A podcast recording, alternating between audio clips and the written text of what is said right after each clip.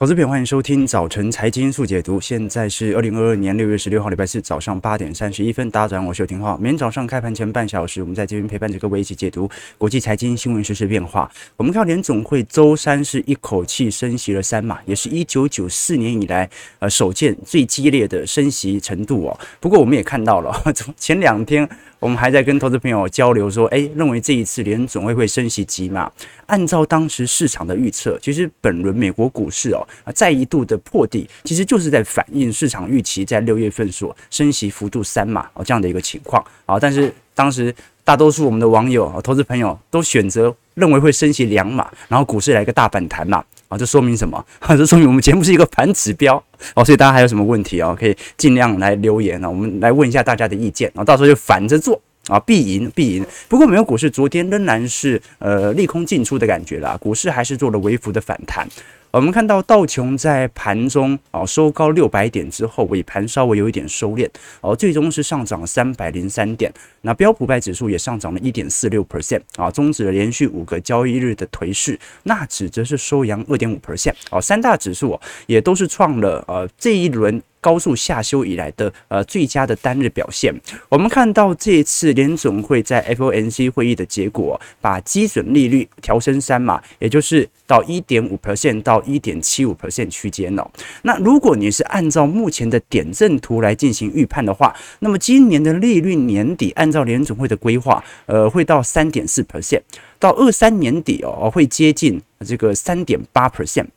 哦，所以呃，如果是今年的经济增速在持续走缓的现象来做观察的话，那未来联总会的升息步调啊，就值得大家来多做一些留意和观察了。那与此同时啊，啊，这个联总会的问题我们待会会谈论哦。与此同时哦，礼拜四哦，就今天哦，你像是巴西央行、欧洲央行啊，你像是英国央行、台湾央行啊，都要陆续公布目前的升息步调。像巴西央行已经提前宣布了，呃，升息两码来到十三点二五 percent。好，那欧洲央行呢？啊，在昨天啊是召开了紧急会议哦，主要是针对目前欧债被持续抛售的情形啊，来做一些紧急上的规划。啊，毕竟目前啊，这个欧洲债券呢，你像是意大利啊啊或者葡萄牙、欧洲五国这些国债的利率水平啊。逼临二零一一年的高点水平，好，所以等于是现在的抛售程度哦，已经媲美一一年的欧债危机喽。那同时间，我们也很清楚啊，今天台湾央行就会公布本轮的升息步调哦。那现在幅度上看一码了，英国央行预估也会升息一码，但是瑞士和日本央行可能会维持宽松。我们看到过去几次。FOMC 会议公布之后哦，其实大多数收涨的情况是蛮明显的。我们看到从整个二一年来做观察，当时哦联总会针对整个美国股市，尤其在通膨下半年开始高速激增之后哦，啊，其实整个收缩的步调是明显放缓的。但是从今年以来啊，几乎 FOMC 会议公布后啊，当日可能稍微反弹，但是反弹没多久啊，紧缩的言论又会再度的笼罩美股啊，所形成持续的下修啊。所以，我们看到过去几天的交易日的急跌哦，四个交易日就把过去两个礼拜啊左右打底的一个迹象完全给跌破。那美国今年第一季的 GDP 已经萎缩一点四 percent 咯，啊，远低于去年第四季的六点九 percent。那第二季的部分哦，现在预估啊会增长零点九 percent，哦，那距离负值其实是只有一步之遥哦，哈，你呃稍微有一个。预测的误差值都有可能让第二季进入负值。好，那如果第二季是负值，从严谨定义上来做观察，连续两个季呃两个季度的 GDP 呈现负值哦，其实就是经济衰退。那么经济衰退哦，是目前投资人最害怕的环境。虽然现在从就业指标来看，还算是十分的繁荣，但是至少从目前为止，联总会是十分啊，这个市场是十分担心联总会政策错误啊啊，收缩力道过猛，对于股票市场的伤害。当然，通膨过高也会有持续的伤害啦。那我们先看一下这一次 FOMC 会议哦，呃，在六月份确定升息三嘛。那对于下一个月份，也就是七月份的升息步调呢，其实鲍尔。是有提到了啊，有可能升息两码，也有可能升息三码啊。但是按照目前市场的预估值啊，就它反映在股市的预估值，七月升息三码应该是会发生的。为什么？因为各位有没有发现呢？不管联总会在过去一年、两年所召开的任何一次的利率决策会议啊，一定会符合 Fed Watch 的预测图。即使这个 Fed Watch 啊是前一天才扭转的，它都会符合。什么意思啊？就联准会基本上所有的收缩政策都是取决于民众、投资者自己内心的变化。也就是投资者自己吓自己，觉得哎，这次通膨数据这么高，联总会一定会紧缩，所以我认为它升息三码的几率偏高。那么联总会最终就会趋于市场的预估值啊。本轮的牛市以来，一直到现在的熊市，从来没有改变过。好，所以现在市场预期七月会升起三码，所以基本上。啊，它升息两码，那就是大力多了嘛。只不过啊，如果这样子苟延残喘的六月份通膨还是不下来，还是保持在八个 percent 以上，那最后他就要为自己的未来的经济衰退所形成的政策失误要承担啊政治责任啊。好，那我们就持续来做观察，联总会这一次上修的通膨预估为何？其实我们也看得很清楚了啊，这一次 PCE 哦，这个联总会从四点三 percent。在今年的年增率上调到五点二 percent，核心 PCE 年增率则是从四点一 percent 上扬到四点三 percent。那的确，目前美国的通膨压力有是集中在能源价格。呃，我们过去看到期货价格虽然没有创二月底三月份那一波的原油价格的新高价。但是现货价格已经创历史新高了啊！那我们都很清楚，通膨的消费数据它是一个高度落后指标，就是你人一定要拿到钱，把这个钱花出去，然后过了一个月之后啊，民间部门或者是有关部门进行统计之后，那个通膨数据才会出来。所以影响通膨的不是期货价格，影响通膨的是现货价格。那虽然期货价格没有破二月底三月初那一波的前高，但是期货价格的上扬水平没变，所以。现货价格持续在攀高，所以现在哦，大家都在猜你要如何把能源问题给打下来。因为，因为首先第三季是美国旅游旺季呀，好，那你说现在消费不好啊，景气不好啊，应该不会这么多人旅游。可是你也要知道啊，好，人家已经被家里关在两年了。好，各位如果是做 服务业的，可能 这几年薪资也没有涨多少啊，可能做传媒的啦，啊，可能做餐饮的啦，可能也没有赚多少钱。可是，如果解封，你会不会想去日本？你一样想去，即使没有赚很多钱，因为前两年都没去到嘛，还预留了一部分的资金，而且日币贬那么凶，你还换了一些钱。好，所以美国的这个汽车用油的这个需求量哦，在第三季会有非常明显的攀升。那么，如果这个攀升维持在两个月到三个月，在七八月的话，那么基本上哦，通膨就不可能在第三季跌破八个 percent。好，所以你必须快速的打击需求，让市场上包括招工啊，包括实体需求，包括用油需求大幅度的下滑。好，这个是值得大家来多做些关注的，尤其因为中国目前在陆续的解封过程当中啊，整体的用油量啊，进口量也在持续的。激增，所以在这种状态底下，我们很清楚，联准会最重要的目的就是打击需求啊。那打击需求会不会影响到整个就业市场的变化？可能很难，因为目前美国到目前为止其实是十分缺工的啊。就说现在预测了，就算你把利率哦啊，现在就已经来到三个 percent 以上了，就业市场从失业率来看，可能都不会超过三点七 percent 了。为什么？太缺工了。好，这个根本就不是这个市场上景气的问题，而是凭空之间太多人离开整个就业市场当中了。好，过去我们有从图表当中来做观察，所以在这种进化呃迹象底下，我们看到只有人们失业之后，实体的消费需求才会完全的放缓。好，所以呃持续的升息步调的加大是可以期待的啦。那我们刚才有提到说，预估整年度的呃升息的步调哦。刚才我们有提到说，最终的目标值大概会来到三点四趴到三点五趴左右哦。也就是说，到目前为止，如果七月份是升息三码，那九月份大概也要升息个两码。如果七月份是改升息两码，那九月份就要加回来。好，所以按照目前执政党的规划，肯定是越早跌越好，肯定是越快紧缩越好。如果到九月份才把通膨给压下来。那那个时候，中期选举可能真的救不起来了。好，我们先从几项指标来观察。好，昨天的市场情绪反应哦，首先看到的是美国实质利率飙升了一百五十八个基点哦。这个实质利率啊，简单来讲啊，就是从通膨的角度啊，去减掉市场上这个名目利率上的变化啊。比如说，我们现在看到可能银行给你的报酬啊，可能。利率啊是一个 percent，但是通膨是三个 percent 啊，啊，所以你的实质利率反而是负两个 percent，你把钱放在银行反而会亏损哦，因为通膨跑得比银行的利率还要来得快。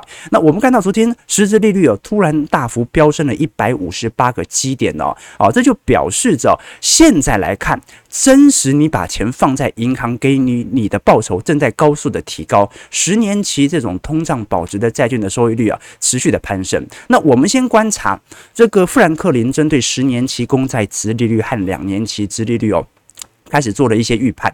现在十年期殖利率其实已经到三个 percent 以上了。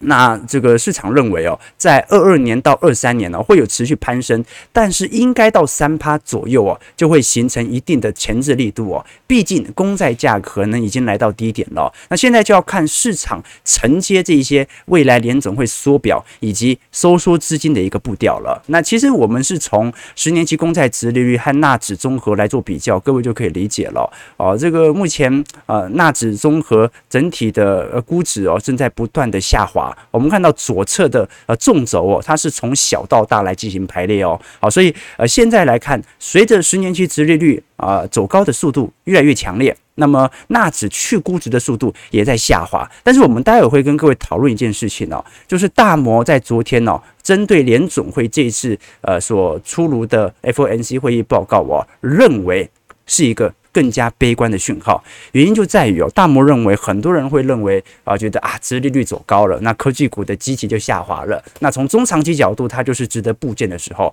但大摩认为啊，明年呢，你会看到啊。更明显的 EPS 的走跌，所以现在的本益比根本就是假的啊，根本就是假的。明年就要经济衰退了，你现在看本益比有什么意义呢？待会我们来跟各位做一些探讨哦。好，那实体消费面的部分呢？昨天美国五月份的零售销售数据哦，环比下跌了零点三 percent 哦，这是增速从二一年十二月以来的最低水准。什么意思啊？终于有下滑的迹象在了啊。过去我们提到说。通膨持续在攀升，它就形成了畸形的经济现象，就是零售销售数据持续创高。为什么？因为物价抬升，那销售额本来就会创高，但是各大公司零售商的获利却正在下滑。那现在连零售额、销售额的数据都在下滑，就代表着。美国人真的买不动了哦，所以这至少从呃去除通膨上，它是一件好事。如果是从房市来做观察，我们看到这家 Redfin 哦，是美国的房地产的啊网络经纪公司。目前股价在过去五天已经跌了两成五哦。那如果你是从去年一路跌到现在的话，它已经砍半，再砍半，再砍半，再砍半喽。哦，基本上跌幅已经来到九成了。如果我们从三十年期房贷来进行观察，哦，美国三十年期房贷哦，啊，在一月份的时候大概是三个 percent 左右哦，目前是六点三八 percent 哦。哦，所以观众朋友，你会理解到这个国际 这个实体房屋的资产收割的情况为何了。过去一段时间啊，利率很低，利率很低，大家想说好吧，那房价很贵嘛，但是至少利息很便宜，那我现在就买房啊，那大概都是用浮动利率。那我买了房之后呢，现在房价也没跌，还创高，同时间啊，我的利率还提高了。啊，所以不管怎么样，你都是被割韭菜的那个啊，啊，所以在资本市场当中就是这么的残忍，就是这么的残忍。啊，就是不管你是在低利率还是高利率的时候买，房价都不会跌。啊，而且呢，你当时所做的利率上的规划，三趴变六趴，哎，你缴的房贷翻倍，哎，投资朋友，好，所以我们看到目前美国的消费力度啊下滑是迟早的事情，只是说这个下滑的速度哦，能不能让通膨速度很明显的走低，而目前的。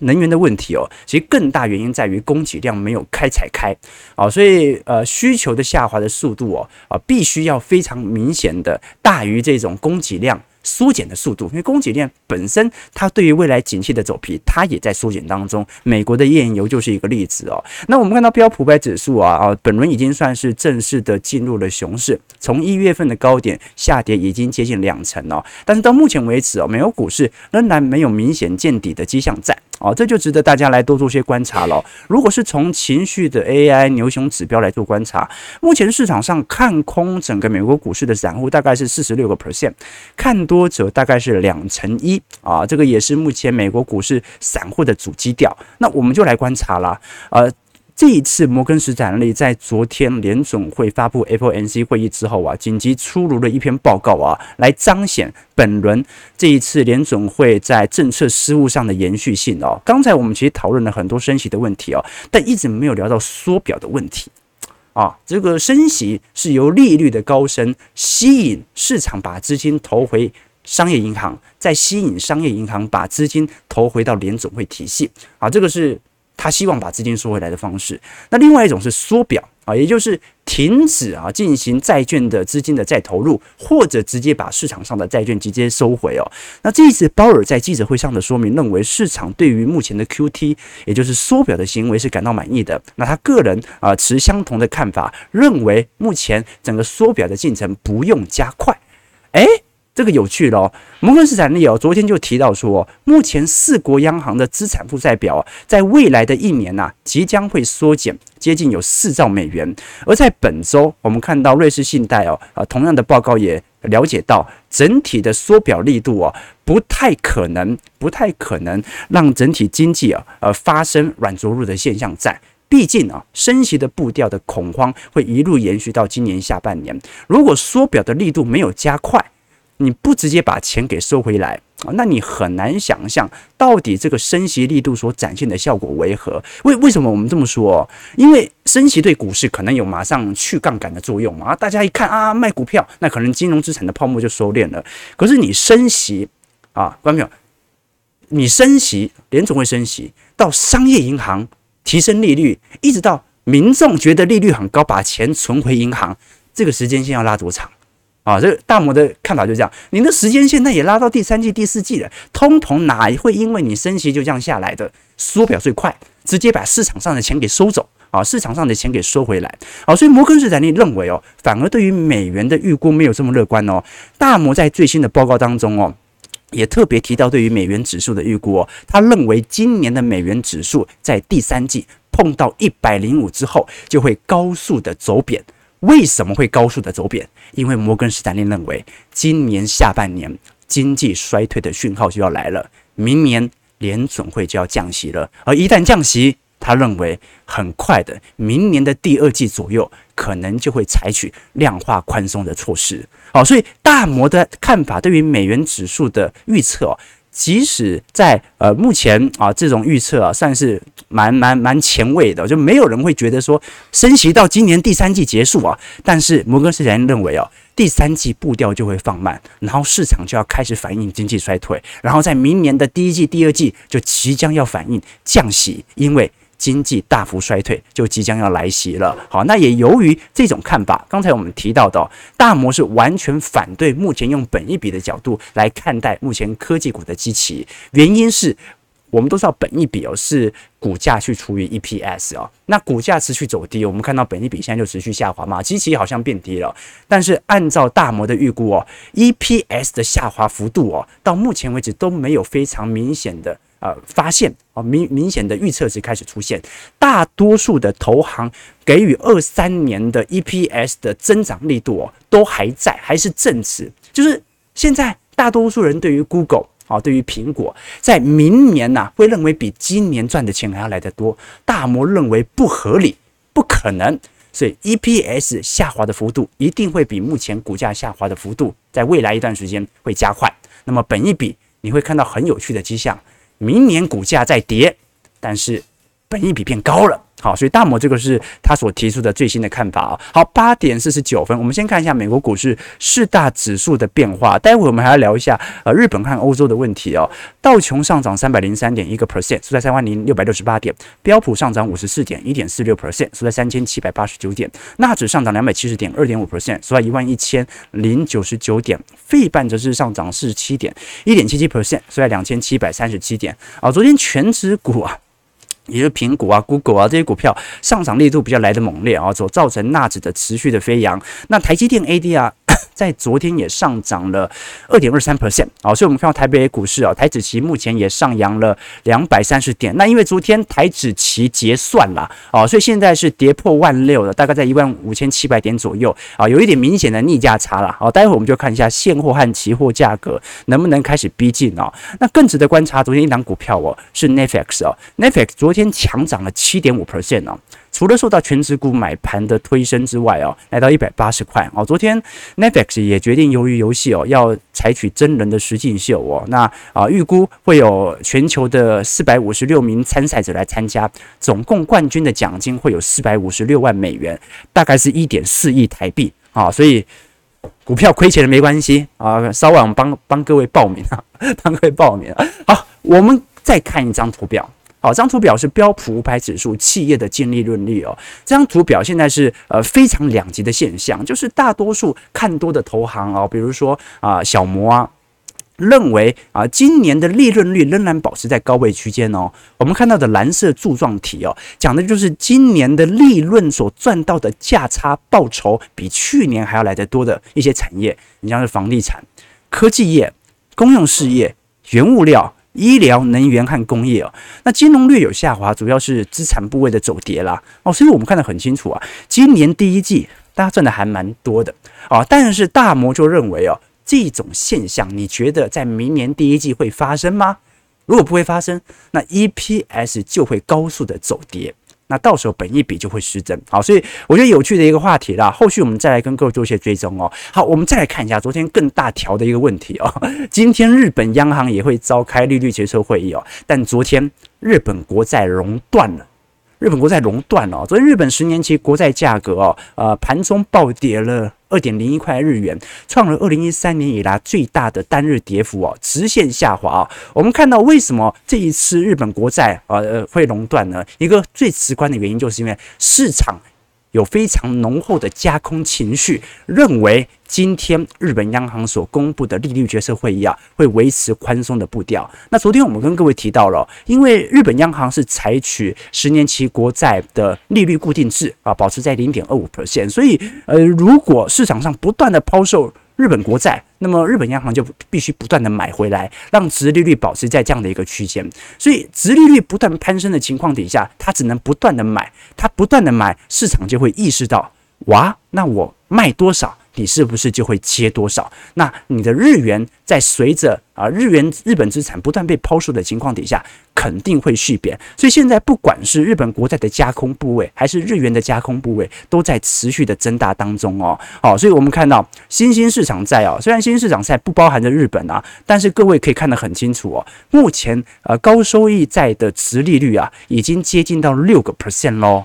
哦，我们看到从二零二二年以来啊，就开始急速的攀升。为什么会攀升？因为新兴市场在随着货币内部的贬值啊啊，正在被持续的抛售。那加上美元回流的速度远远比新兴市场回流的速度所受到的资本青睐性更高，这导致了。所有的新兴市场美元债都在被疯狂的抛售，那这就导致了殖利率持续的飙高，债券价格持续的走低哦。那不只是日本的问题哦，哦，昨天欧洲央行也召开了紧急应变计划。呃，我们都知道，过去欧洲央行曾经采取一项 PEPP，也就是抗疫啊，这个抗这个。这个这个叫叫什么？抗疫的意思，这个疫情的疫啊，抗疫的紧急的购债计划。那在本月份其实已经停止了。那这一次召开会议的主要问题哦啊，并不是昨天联总会的利率决策会议即将发表，也不是日本央行的问题哦，而是我们看到哦，现在欧洲五国内部的殖利率哦上升速度太快了。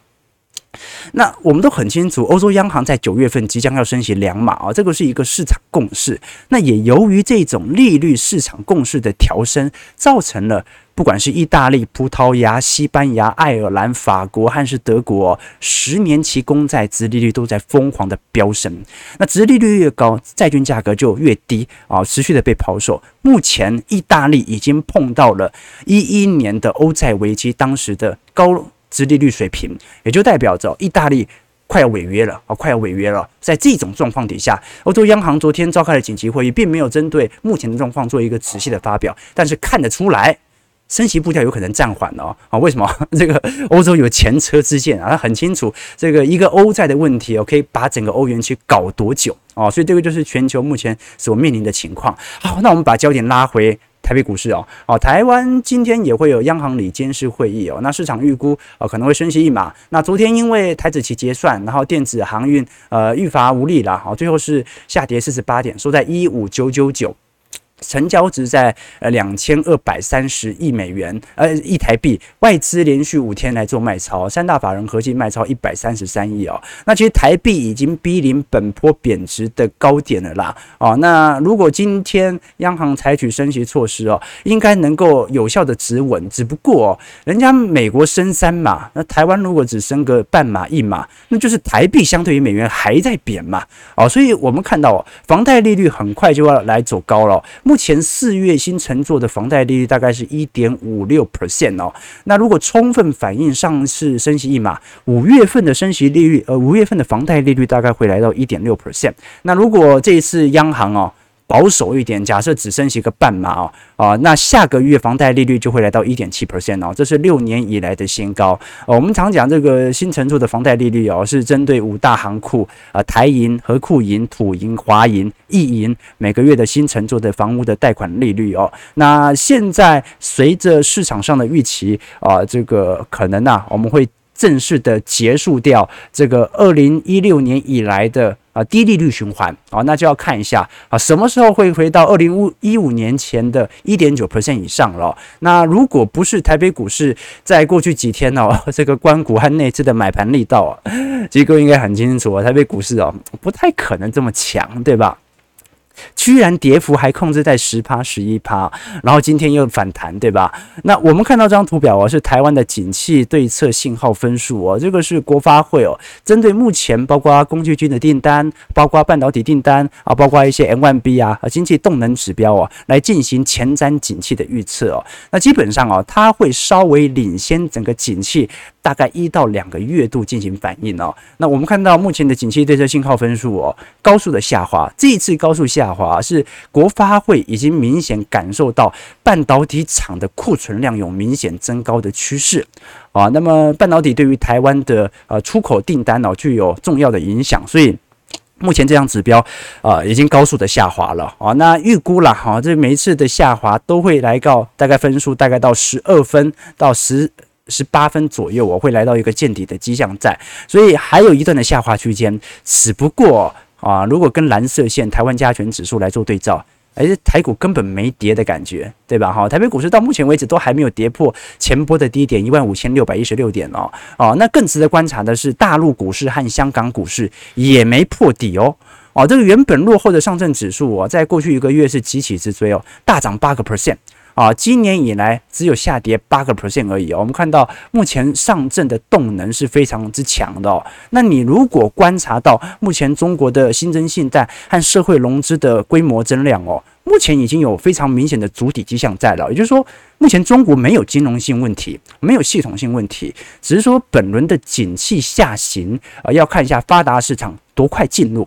等到它进入之后啊，这个中国很自然它具有领先的效果，就可以顺势的走出目前的景气下行的循环。如果我们把国际股市来做一些对照，各位可以发现啊，目前在四月底到五月初哦。表现最为亮丽的就是上证指数哦，上涨十二个 percent 哦。那表现第二的是港股哦，上涨七点二 percent。那表现第三就开始是负值哦。日本股市跌幅一个 percent 啊，台北股市四月底以来跌幅大概三个 percent。新加坡海峡指数哦是受到全球金融性系统的卖压，有六点九个 percent。韩国股市跌了七点八个 percent，是台北股市的两倍哦。标普百指数啊，目前四月份以来跌幅是来的最重的哦。所以我们看到在整个呃全球宏观面的影响之下啊，这个亚洲股市在近期相对来看是比较强势的哦。那很有可能中国正在反映啊未来啊景气即将走出本轮的衰退期啊，也就是说，呃过去以来我们都看到中国相对于全球发达市场都具有明显的领先效果啊，而中国股市先跌。啊，跌完发达市场跟跌啊，中国股市先反弹，发达市场呃后跟上，因为它是制造业大国嘛，最可以领先目前实体的制造情况。但是从目前角度来看哦，呃，亚洲股市更要小心的哦，也是我们刚才所提到的这个日元贬值的问题哦。这个日元再这么贬下去哦，全球的亚洲性的基金啊，就会呈现系统单的抽回哦。那系统单抽回哦，就是所有亚币都必须要跌喽哦，所以。现在日元的风险其实蛮大的哦，这个大摩和德意志银行都认为亚洲地区有可能出现再一次的呃系统性风险，也就是我们讲上一次的亚洲金融风暴哦。好，那我们看一下外资买卖超在过去一天的变化。我们看到上市贵公司的买卖超哦，昨天买最多其实是日股那个入股啊，入股昨天你像是元大、沪深三百、正二哦。好，如果我们看绩效图哦，哦这个过去一个月哦，这涨幅有十八个 percent。线哦，这种因为它是正二嘛，涨幅来的比较亮丽哦。你包括昨天这个新能源车啊等等的补贴政策在大陆已经正式的实施哦。比亚迪市值昨天突破一兆人民币，今年以来上涨两成四哦。那其实台湾的部分的电动车的电池，呃，目前来看，呃，个股的。跌幅其实也比较来得轻，大概都在五趴左右，所以相对于整个大盘哦，是有抗跌的效果。如果我们是从外资买卖潮来观察，第二名就反而变成元大台湾五十反一喽哦。所以现在呃，虽然外资对于入股有所拉抬。但是对于新兴市场啊，都开始做了一些明显的避险措施。为什么？因为本轮的日元的走跌，到底多久会影响到亚币的全面走跌啊？这是值得大家来多做一些留意和观察的哦。哦，那很快的，呃，台湾也有部分的 ETF 也即将要出席，然 后各位会发现啊，这个债券型的 ETF 哦，过去以来啊，大概殖利率都在两趴到三趴左右哦，今年全部飙到四趴以上了。哦，我们看到六月十七号哦。就是明天会有二十档的债券型的 ETF 即将要出席哦，有九档年化配息率都超过四趴哦。好，那为什么会如此亮丽的配息表现呢？呃，过去这些 ETF 大部分都是寿险部位在买的啦，寿险公司在买的哦。为什么？因为寿险公司有时候想要买海外的债券，但是有这个海外资金投资比例的上限，那他就会请投信在国内发行。追踪海外的 ETF，那么它等于是买国内资产，但实质是追踪海外的股票啊以及债券。那现在我们看到一个非常明显的迹象啊，就除了零零七六八啊这一档债券型 ETF 啊处于正报酬之外啊，所有的债券型 ETF 跌幅大概都在两成左右哦。那这档零零七六五是什么呢？零零七六五是群益中国政金债，所以观众朋友啊，中国呃政府公债哦。反而形成了今年呐、唯一抗跌的债券型 ETF，非常有趣的迹象哦。到底陆股未来的走势有没有走出本轮的下跌段？我们在第三季的啊财经号角的听友会持续为各位做一些追踪。我们在六月二十五号会举办针对第三季行情的线上听友会，也欢迎投资朋友可以多多报名哦，或者可以考虑我们的会员系统当中，除了我的资产部位的操作变化以及啊专题影片、宏观专业报告之外，也会有一些基础财经系列课程。好，我们看一下加权指数目前上涨一百八十三点，收在一万六千一百九十点。